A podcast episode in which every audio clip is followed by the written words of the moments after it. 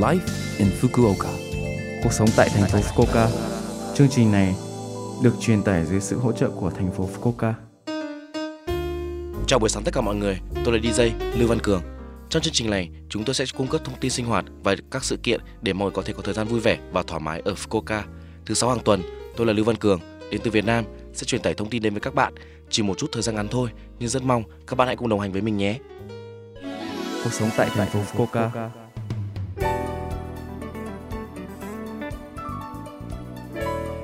Ngày 23 tháng 9 là ngày Thu Phân, một trong những ngày lễ quốc gia của Nhật Bản, một ngày để tạ ơn và tưởng nhớ tổ tiên của chúng ta. Người ta cũng cho rằng đây là ngày mà ngày và đêm dài bằng nhau. Ngày này là ngày thay đổi hàng năm vào ngày 22 hoặc 23 tùy thuộc vào thời điểm mặt trời đi qua điểm phân. Đây cũng là một ngày lễ độc đáo.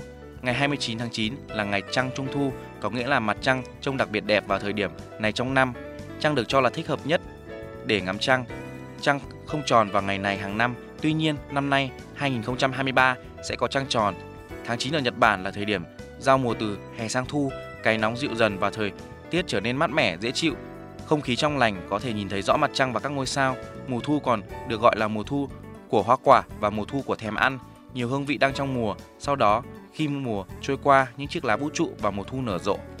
Bạn có thể nhìn thấy khung cảnh sống động. Tôi hy vọng bạn tận hưởng mùa thu ở Nhật Bản một cách trọn vẹn nhất. Cuộc sống tại thành phố Fukuoka Từ ngày 24 tháng 9 đến ngày 30 tháng 9 là tuần phòng chống bệnh lao. Bệnh lao là một bệnh viêm nhiễm chủ yếu do vi khuẩn Mycobacteria lao gây ra là một bệnh truyền nhiễm lây lan từ người sang người. Vào năm 2022, 143 bệnh nhân lao mới đã được chuẩn đoán ở thành phố Fukuoka. Các triệu chứng của bệnh lao bao gồm ho, có đờm, sốt, đờm có máu, đau ngực, mệt mỏi, đổ mồ hôi vào ban đêm và sụt cân. Các triệu chứng ban đầu giống như cảm lạnh, ho kéo dài hơn 2 tuần, có đờm cơ thể. Nếu bạn có bất kỳ triệu chứng đáng lo ngại nào, chẳng hạn như cảm thấy mệt mỏi hoặc sụt cân đột ngột, hãy đến cơ sở y tế càng sớm càng tốt. Việc phát hiện sớm và điều trị sớm rất quan trọng không chỉ để ngăn ngừa bệnh trở nên nghiêm trọng mà còn ngăn ngừa sự lây nhiễm cho người thân, bạn bè và nơi làm việc của bạn.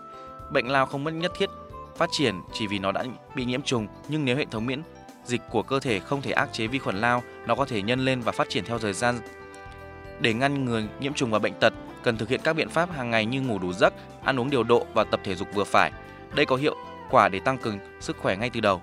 Ngoài ra, ngay cả khi bạn được chẩn đoán mắc bệnh lao, hãy uống thuốc đúng cách hàng ngày theo hướng dẫn của bác sĩ, bệnh sẽ lành lại.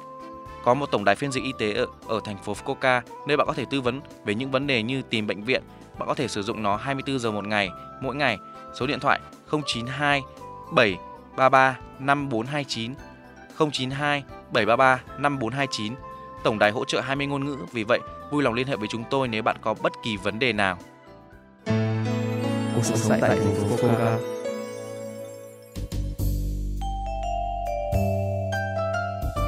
Số like Infoca tuần này mọi người cảm thấy thế nào ạ? Rất nhiều thông tin bổ ích phải không ạ? Số phát sóng này lúc nào cũng có thể nghe bằng postcard.